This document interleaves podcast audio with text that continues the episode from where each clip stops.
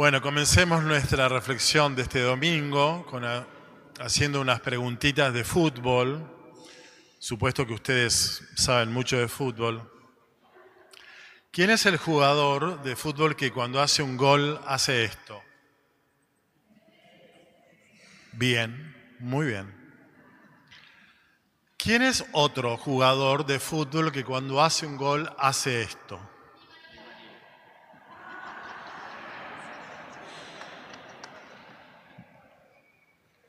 ¿Qué nombre tiene Di María? Ángel. Ángel Di María. ¿Están de acuerdo? Bien. ¿Por qué Messi hace así cuando hace el gol? Porque se lo ofrece a la abuela que está en el cielo. ¿Cómo se llama la abuela de Messi? Celia. Celia, se llamaba Celia. Ok. Se lo ofrece a Celia. ¿Por qué se lo ofrece a Celia? Porque él cuando era muy chiquito, su abuela Celia, todos los domingos, desde las ocho y media de la mañana hasta la tarde, tarde, a él y a sus hermanitos los llevaba al club del barrio a jugar a la pelota.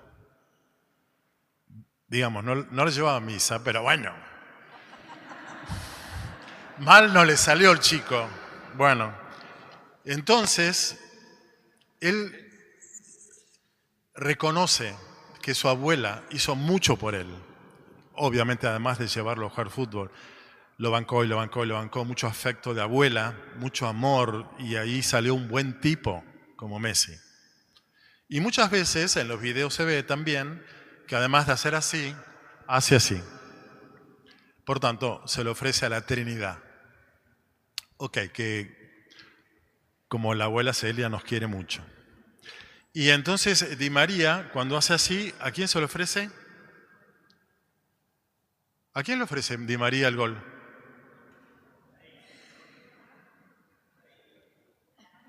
A su mujer. Es un romántico, Angelito. Se le ofrece a su mujer y él lo explica, porque ella es la que lo banca en todas sus ausencias de casa, criando a la familia, en todas sus eh, lesiones, que tuvo muchas, en sus lentas y dolorosas recuperaciones, que tuvo muchas. Es su soporte afectivo, humano, lo alienta, lo sostiene. Es el amor de su vida. Cada gol, cada gol, ting, a su esposa. Bueno, ¿esto qué significa? Que estos dos chicos, estos dos hombres, tienen una experiencia de un amor al cual pertenecen y al cual se deben y al cual le ofrecen lo mejor que hace un futbolista, que es un gol, obviamente. Tampoco vamos a pedirle que haga...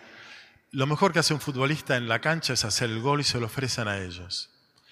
Se reconocen nietos amados, esposos amados, se reconocen pertenecientes a un amor. Y entonces, vayamos ahora, hacemos zapping y vamos al Evangelio de hoy, y después volvemos para nuestra vida. Ahí van los, los amigos de Jesús, los fariseos. Eh, van a hacer una trampita, le preguntan si es lícito pagar el impuesto al César o no. Eh, le mandan discípulos de los fariseos junto con unos herodianos. Herodianos eran del partido político del tetrarca Herodes. ¿Quién era el tetrarca Herodes? Era un, eh, hoy diríamos un intendente, porque Galilea era una región muy chiquitita, eh, una especie de pseudo rey de una región muy chiquita, un tetrarca. Eh, miserable, un tipo que pactó con el poder imperial romano y entonces los romanos como tenían como política geopolítica hacer la pax romana con todos los eh, pueblos que ellos sometían, valoraban mucho la paz y entonces, bueno, ustedes pueden tener sus propios gobernantes, así que el tetrarca Herodes era gobernante de los judíos como judíos, que además era ateo, un horror. Eh, pero era, era como el reyesuelo de esa región y aquel que se tenía que encargar de que todas las eh, leyes romanas se cumplieran en Israel. Ok, entonces le mandan a discípulos de la ortodoxia judía con discípulos del poder político eh, delegado del poder imperial romano. Hacerle esta pregunta, ¿es lícito pagar el impuesto o no?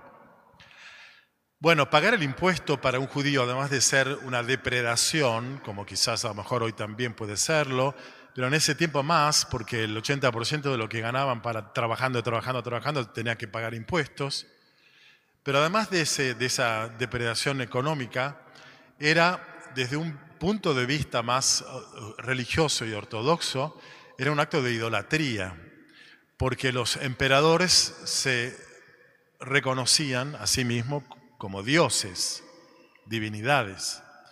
Se autopercibían Dios, el emperador de Roma. Para los que hayan visto hace unos años la película El Gladiador, ¿se acuerdan Gladiador? Bueno, eh, lucha final en el, en el circo romano ahí del emperador cómodo con eh, el gladiador, que lo termina asesinando, el emperador haciéndole trampa.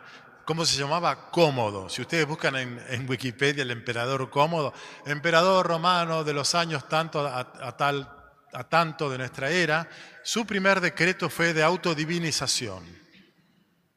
Decreto número uno, yo soy Dios.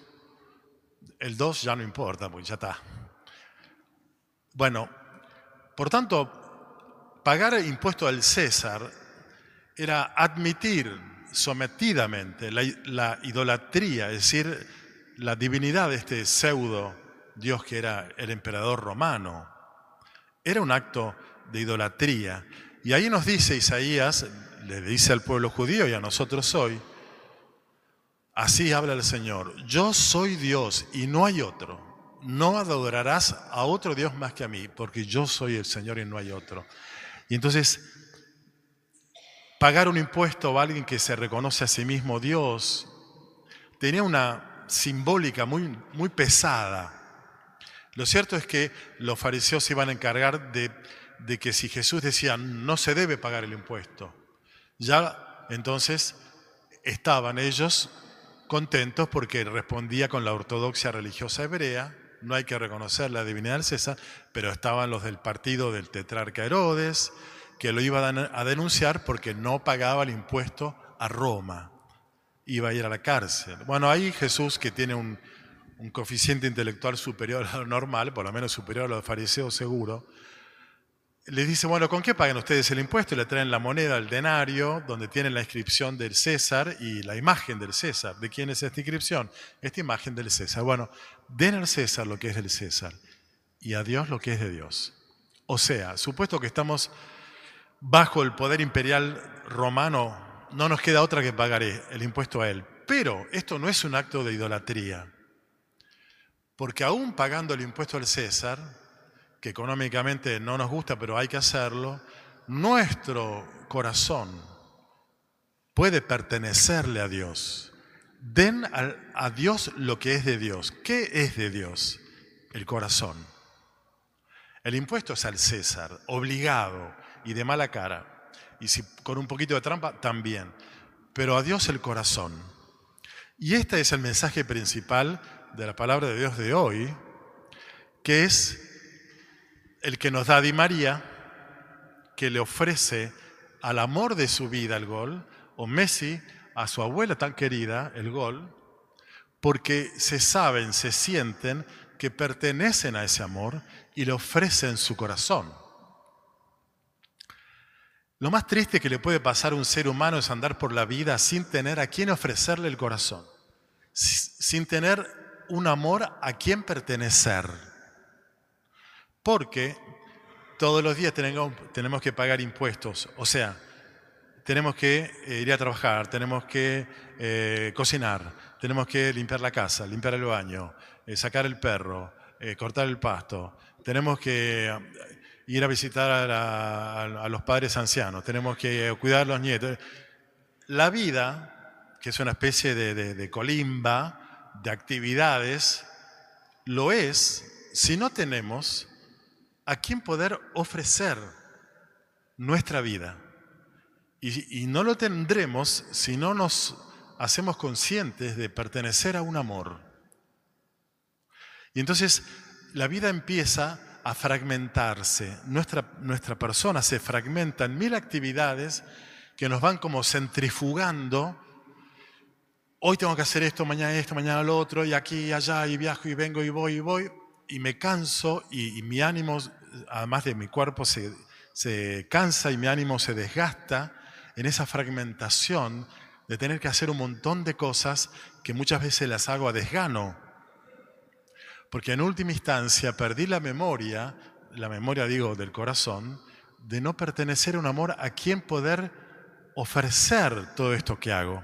Y cuando digo ofrecer, digo unificar la dispersión de actividades, muchas de las cuales nos gustan y otras no nos gustan tanto, pero unificar todo lo que soy para poder convertirlo en un don, a un amor al cual pertenezco. Jesús reprochaba en, algún otro pasaje de los evangelios a su generación, eh, diciéndoles, ustedes me alaban con la lengua, pero su corazón está lejos de mí. Y cita al profeta Isaías. Pasaje parecido, Jeremías, el, profeta del corazón era Jeremías, ¿no? El corazón está lejos de mí. Por tanto, no te reprocho tus ofrendas, tus sacrificios, holocaustos, siempre están en mi presencia, pero tu corazón está lejos de mí. Y entonces, todos los días hacemos un montón de cosas. la cuestión es, ¿desde qué lugar lo hacemos? ¿Para qué lo hacemos? ¿Con quién lo hacemos? ¿Para quién lo hacemos? Porque esto es lo que le da significado, o sea, sentido humano y trascendente a esto que soy y a esto que doy. Como decimos en una canción muy linda, ¿no? Eh, esto que soy, esto te doy.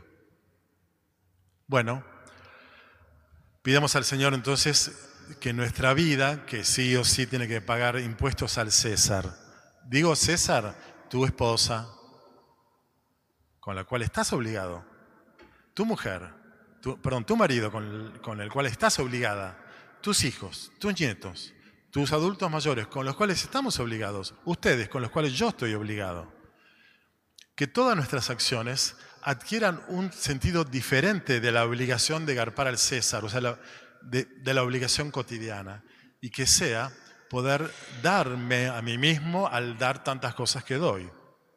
Porque lo peor que le puede pasar a una persona ya no es solo no pertenecer a ningún amor, sino tener nadie a quien ofrecer su corazón. Aquí estoy para ofrecer mi corazón, aquella canción tan linda de la negra Sosa que cantaba, ¿no? Bueno, no poder amar a nadie. Y entonces como muchas veces podemos correr el riesgo de ser más esclavos de obligaciones que devotos eh, y amorosos hijos de Dios a quien le ofrecemos nuestra vida y a nuestros seres amados ofrecerles el corazón, el riesgo será siempre por eso cumplir obligaciones y no tener amores que nos amen y a quien poder amar. San Agustín, y termino con esto, decía, nuestro amor, lo decía en singular, ¿no? Mi amor es mi peso, pondus, la ley de gravedad. Si yo tiro acá esto, se cae. Mi amor es mi peso. Por él soy llevado donde quiera que sea llevado. El amor es lo que nos arrastra, como cuando tu chica, tu chico, adolescente o joven se enamoraron y se ausentan de casa. ¿Lo viste a Carlito? No, no sé, está desaparecido. Claudia, no sé, no, no está. No está. ¿Dónde está? Está con el novio, está con la novia. Bueno, el, el amor arrastra a la persona ahí a donde, a donde ama. Y entonces dejemos que Di María siga dándole los goles a su mujer y Messi a su abuela Celia, pero tengamos nosotros a quien ofrendar nuestra vida. Que nuestro amor nos lleve justamente a unificar tanta eh, dispersión de actividades y darles un profundo sentido. Esto que soy, esto Dios, Señor mío, no hay otro Dios fuera de ti, soy el único Dios. Ofrecérselo a Dios al final de la noche y a nuestros seres amados. Y tal como nos ocurría, por lo menos a mí en el colegio, en la escuela de primaria, que tu corazón, perdón, tu, cuaderno, con eh, a veces felicitado, a veces excelente, a veces muy bien, a veces bien, y el bien iba con un montón de colorado de correcciones, y le mostrabas el cuaderno a tus padres, bueno, lo importante es tener padres a quien mostrar el cuaderno. Lo importante es no que nuestra vida sea perfecta, pero sí poder ofrendársela a alguien. Bueno, esto es lo que hoy nos enseña, me parece, el Señor Jesús. Él le entrega al Padre su diaria, sus cansancios y fatigas y fracasos y logros se les ofrece al Padre. Y al final de sus días, Padre, en tus manos entrego, encomiendo mi espíritu. Bueno, Ojalá que no tengamos que llegar a, la terapia intensiva de no sé qué sanatorio para entregarnos, sino que en la diaria, al final del día, le entreguemos a Dios y a nuestros seres amados nuestro corazón.